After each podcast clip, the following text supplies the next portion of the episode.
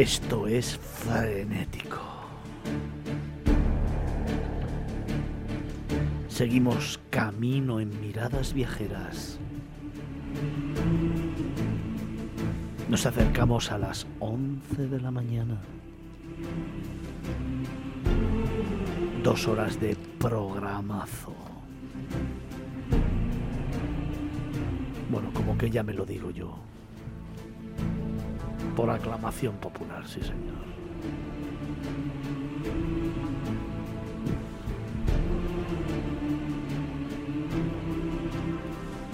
Es momento, además, de los importantes.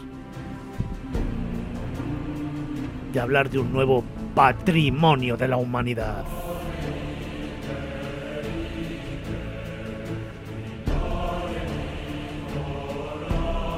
Con Olmo, Carlos.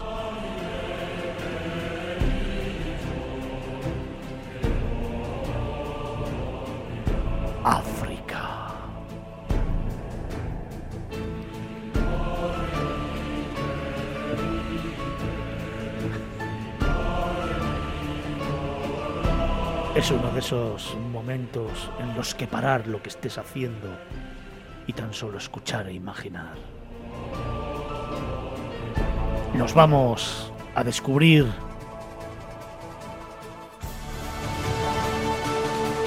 el Monumento Nacional del Gran Zimbabue.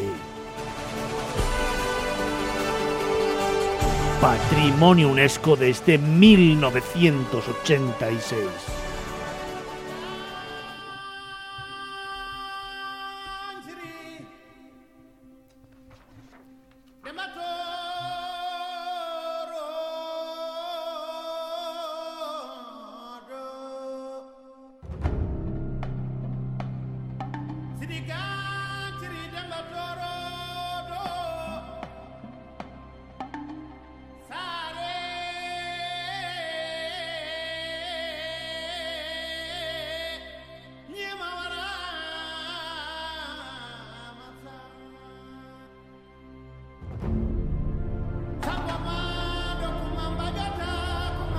El patrimonio de la humanidad esta semana nos lleva hasta el sur de África a descubrir las ruinas de una antigua ciudad.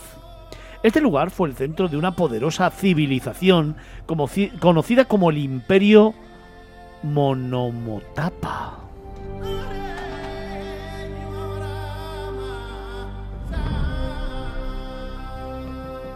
Está considerado como el santuario nacional del actual Zimbabue donde se halló el pájaro de Zimbabue, símbolo nacional del país. Actualmente es un lugar arqueológico de gran importancia.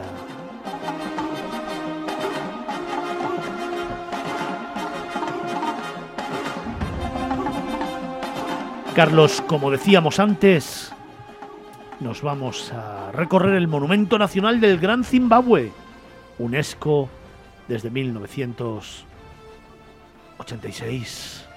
Pues sí, probablemente sea uno de los lugares UNESCO más desconocido de África, entre otras cosas porque, bueno, Zimbabue es un país que ha estado en una profunda crisis económica, política durante ya, se puede decir, décadas. Mi viaje es de finales de, la, de los 90, en el 97 y ya ahí ya estaban con problemas y luego vino pues bueno una hiperinflación que en su momento fue la más eh, alta del mundo. Y evidentemente hay un sitio que, que, todo el mundo conoce o todo el mundo que va a Zimbabue visita que es las cataratas Victoria obviamente. Pero el Gran Zimbabue no queda digamos de camino hacia la Cataratas Victoria, con lo cual, pues bueno, la sorpresa para mí fue que prácticamente no había turistas cuando lo visité y luego pues realmente le, más o menos le he seguido la pista porque tiene una historia fascinante el lugar y, sí, debe ser de los sitios menos visitados y menos conocidos a nivel turístico de Sudáfrica, de la parte sur de África.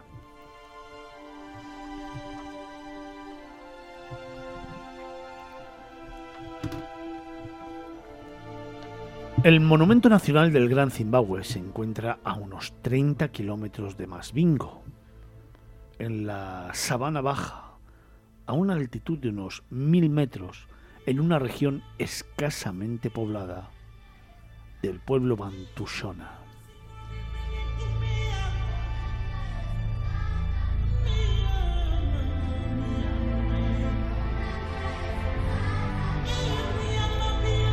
Carlos, la propiedad que se construyó entre el 1100 y el año 1400 después de Cristo se extiende sobre casi 800 hectáreas. Sí, es una civilización que fue realmente floreciente y que comenzó pues, pues eh, casi hace un milenio, 900 años eh, empezó la, la construcción. Y, eso que pues, en cualquier otro continente, en Europa o, en Asia, estaría considerado pues un, lugar de un valor absolutamente incalculable. Se habrían mandado cientos de arqueólogos a estudiarlo, a mirarlo.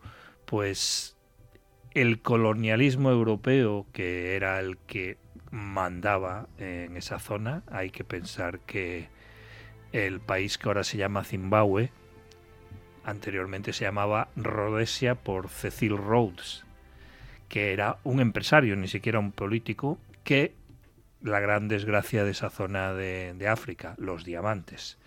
Entonces eh, estaban controlados esos territorios eh, de manera férrea por los colonos, ya fueran británicos o los Boer, de, origen holandés, y el colonialismo europeo no podía aceptar, no podía creer que una civilización de casi mil años, de, de 900 años, hubiera podido crear ese lugar tan, tan magnífico. Entonces se lo atribuyeron a las leyendas de las minas del rey Salomón, de la reina de Saba y otras muchas historias que no eran para nada ciertas.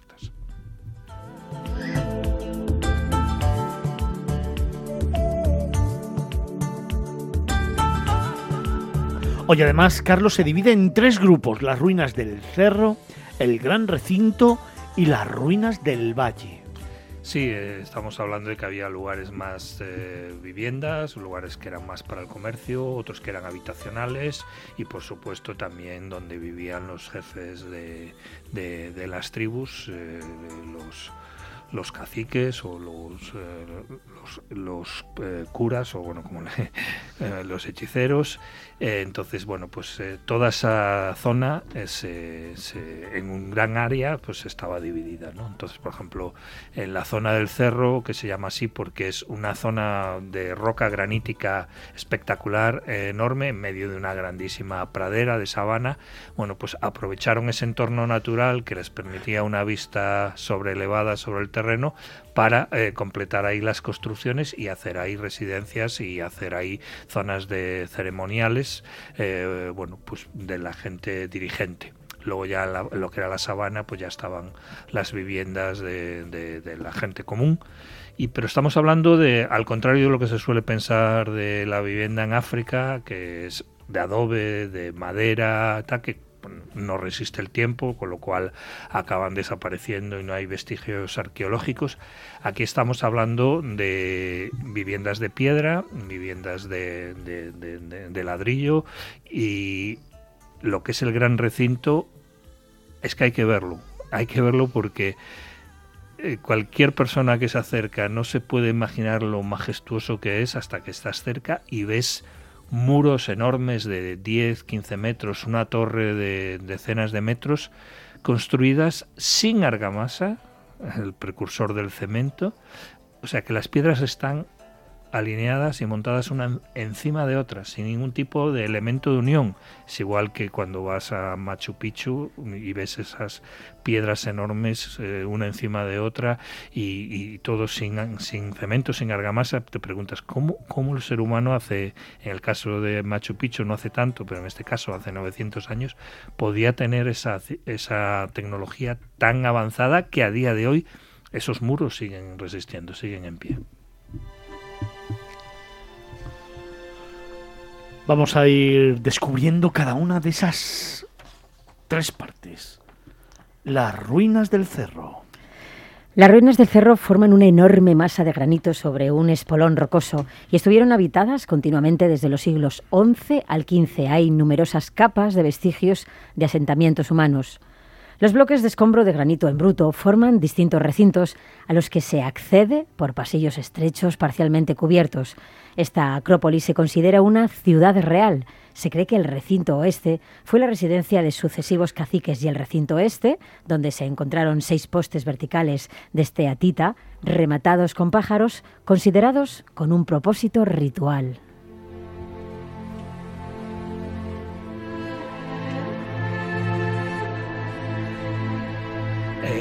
Es lo, que os decía de, las diferentes zonas, ¿no? Entonces, en la zona rocosa, pues se hacían rituales, eh, rituales, bueno, ¿no?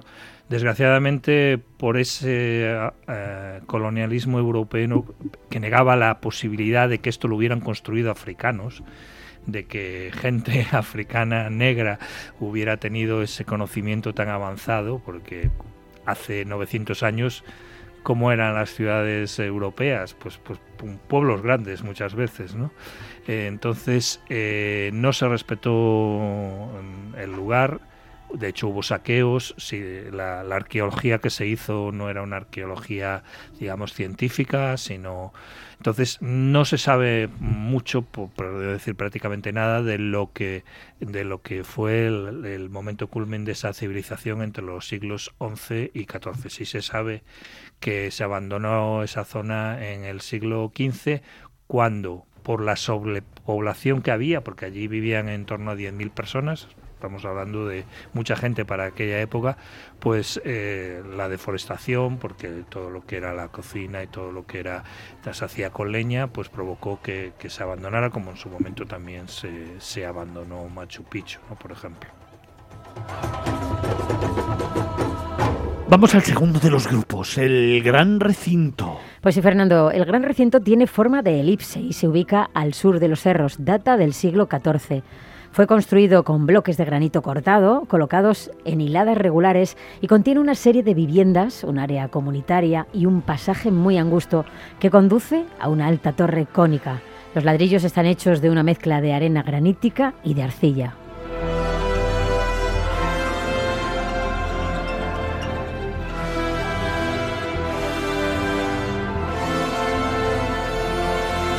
Y el tercero de ellos, las ruinas del valle. Son una serie de conjuntos vivientes repartidos por todo el valle que datan del siglo XIX. Cada conjunto tiene características muy similares. Muchas construcciones son de ladrillo, eh, cabañas, solados y bancas, recipientes para piletas y los muros de mampostería de piedra seca sirven de aislamiento a cada conjunto. Carlos, sin embargo, la investigación científica ha demostrado que el Gran Zimbabue se fundó en el siglo XI. Sí, pues eso, estamos en el siglo XXI, se puede decir que prácticamente hace un milenio y hubo una negación sistemática, como, como decía antes, de todo lo que eran los políticos dirigentes de lo, eh, de lo que era Sudáfrica antes, los Boers, y de lo que era Rhodesia, el infame Cecil Rhodes. Eh, entonces, esa negación de ese pasado africano, de, esa tecnología tan avanzada, pues eh, supuso que bueno, pues eh, no se respetaran los, restos arqueológicos y que y que bueno, pues, se desconozca muchísimo de, esa civilización. Por ejemplo, en lo que es el gran recinto, eh, las construcciones son absolutamente diferentes a lo que hayas podido ver en, cualquier otro lugar del, mundo, porque son muros altísimos, la, la, forma del recinto es como una elipse, o sea, no es como las fortalezas europeas, que son cuadradas, rectangulares, no, todo son formas redondeadas como una elipse, pero es que luego, por ejemplo, pues eso, dentro tienes pasillos muy estrechos, que yo recuerdo recuerdo estar caminando por esos pasillos de no más de dos metros de ancho, con muros a tu derecha y a tu izquierda de casi 10 metros, y entonces te preguntas, ¿esto no tenía una razón defensiva? Pues no, no, no podía ser, porque si alguien subía el primer muro, el siguiente estaba tan cerca que bastaba con poner una tabla para pasar de uno a otro. Entonces no es muy difícil, por no decir imposible, porque no se destruyeron muchísimos restos, eh, saber realmente cuál era el objetivo de esos muros y de esos eh, cercados. En el siglo XIV era la ciudad principal de un estado importante que se extendía sobre las mesetas ricas en oro. Su población superaba los 10.000 habitantes.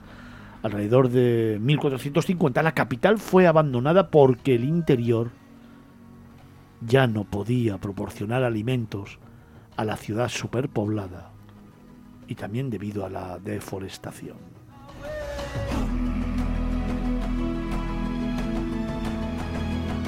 Las excavaciones arqueológicas han revelado cuentas de vidrio y porcelana de China y Persia y monedas de oro y árabes de Kiwa, que atestiguan el alcance del comercio con el mundo exterior. Eso demuestra también pues lo, avanzada que era esa civilización. Pues no es que se hubiera desarrollado allí una zona aislada y el mundo exterior no supiera nada de ello sino que eso, que esos vestigios que se, que se han encontrado y que vuelvo a decir que muchos de ellos fueron destruidos por, por excavaciones o por pillaje, porque no fue hasta que se nombró Patrimonio de la Humanidad que realmente ese lugar se protegió adecuadamente pues eso, se han encontrado monedas árabes, porcelana de China, y estamos hablando hace 900 años, bueno, hasta el siglo XIV estaríamos hablando de 600 años. O sea que había un intercambio, por lo menos comercial, no sabemos si cultural, porque no, sí que es cierto que no hay referencias en lo que es la cultura, por ejemplo, china, que sí que conserva registros escritos de más de mil y dos mil años. Ah, no hay referencias a, a esta cultura en el sur de África, pero vamos, el haber encontrado estos restos arqueológicos y haberlos datado, pues demuestran que, era una civilización que se comunicaba con el mundo exterior y que mm, hacía comercio.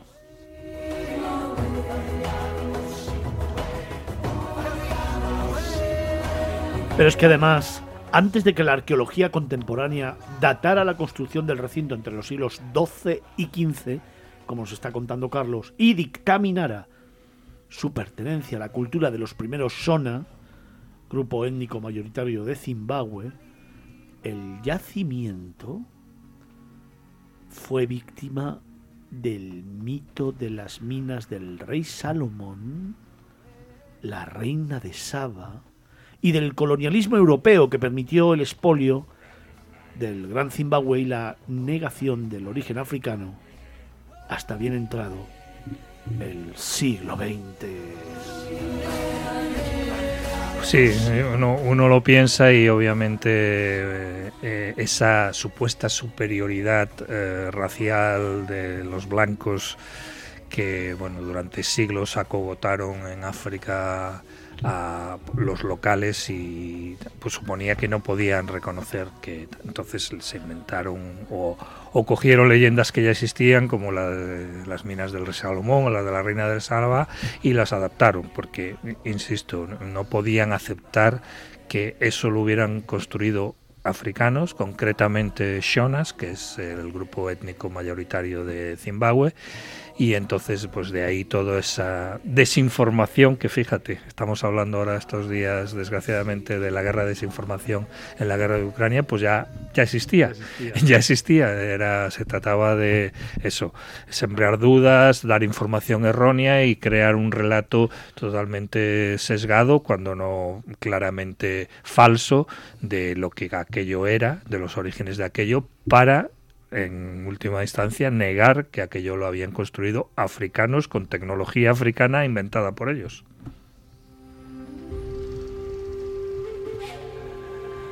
Carlos, ¿cuál es la mejor forma de llegar a Gran Zimbabue?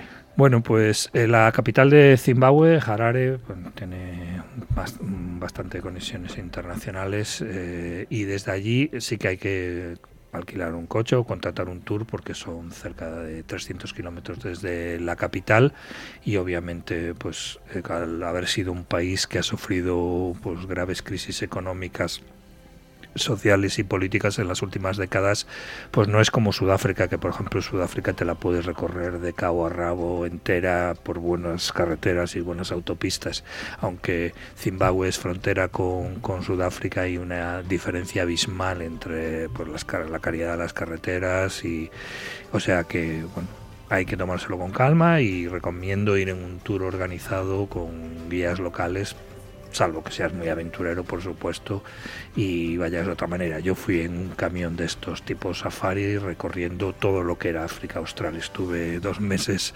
viviendo en un camión, pasando de empezando en Zimbabue precisamente, Sudáfrica, luego Namibia, Botswana y vuelta al lugar del comienzo, Harare.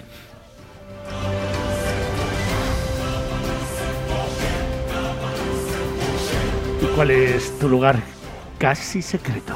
Bueno, pues recuerdo como si fuera ayer porque acampamos con el camión muy cerquita de, las ruinas y las ruinas no, digamos, no están cerradas o no estaban cerradas cuando yo las visité, era podías entrar y salir a la hora que quisieras de, del día y de la noche y entonces nos fuimos al, al cerro a ver el atardecer y una un recuerdo maravilloso porque bueno pues eh, el cerro domina todo lo que es la sabana todo lo que es eh, el, 360 grados alrededor y el atardecer es espectacular. Es un lugar único si uno pasa la noche allí eh, para, para ver el atardecer desde el cerro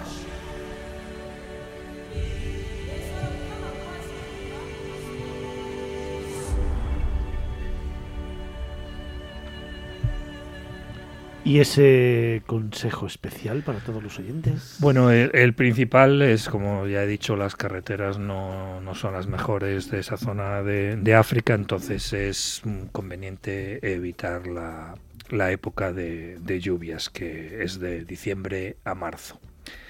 Eh, yo recuerdo que estuve, era mes de julio, era época seca, y, además también es la mejor época para obviamente si vamos a Zimbabue no, no, vamos solamente al Gran Zimbabue normalmente, sino también vamos a hacer pues safaris y al ser época seca pues ya los animales se tienen que acercar a, los lagos a, a, beber y es mucho más fácil ver la fauna salvaje que cuando es época de lluvia está todo mucho más frondosa y los animales se es cuando normalmente se refugian en las zonas boscosas y no es tan fácil verlos. O sea que entre julio y octubre es la mejor época para ver fauna, safaris y también para visitar el Gran Zimbabue porque mm, las carreteras están en mejor estado.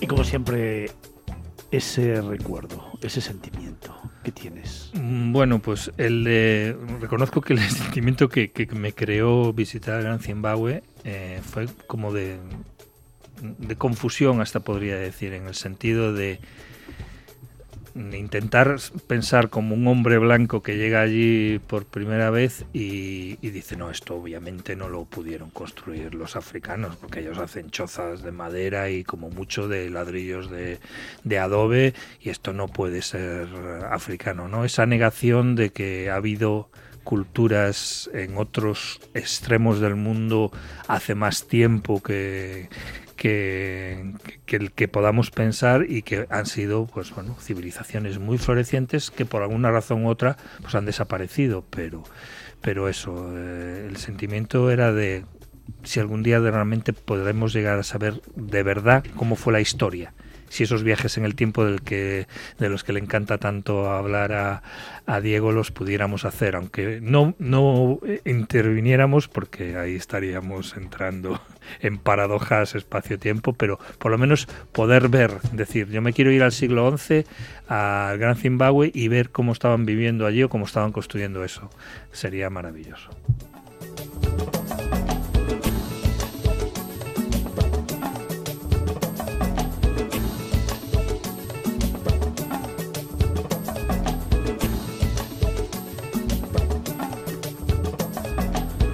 Patrimonios de la humanidad. África.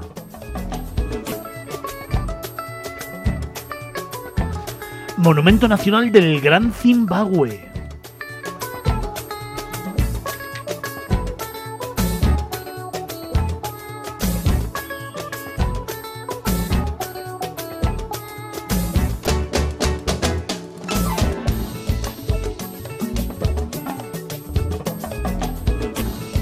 UNESCO desde 1986.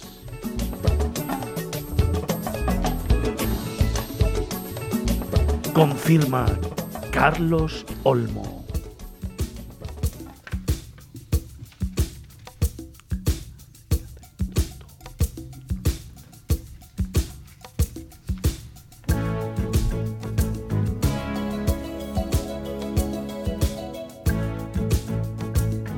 Nos vamos acercando a las 11 de la mañana.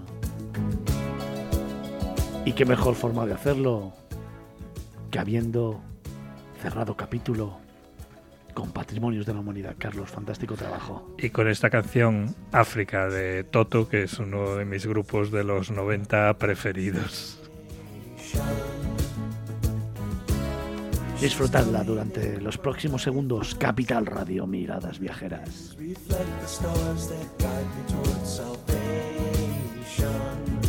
Tan solo dos minutitos y regresamos para la tercera hora. Miradas viajeras, Capital Radio.